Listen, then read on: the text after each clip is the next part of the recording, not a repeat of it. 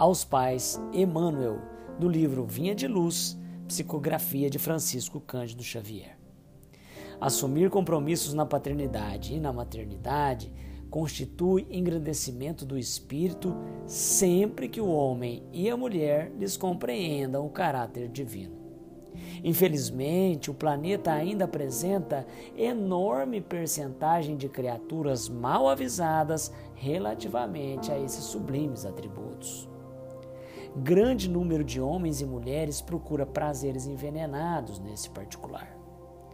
Os que se localizam, contudo, na perseguição à fantasia ruinosa vivem ainda longe das verdadeiras noções de humanidade e devem ser colocados à margem de qualquer apreciação. Urge reconhecer, aliás, que o Evangelho não fala aos embriões da espiritualidade, mas às inteligências e corações que já se mostram suscetíveis de receber-lhe o concurso. Os pais do mundo, admitidos às Assembleias de Jesus, precisam compreender a complexidade e grandeza do trabalho que lhes assiste.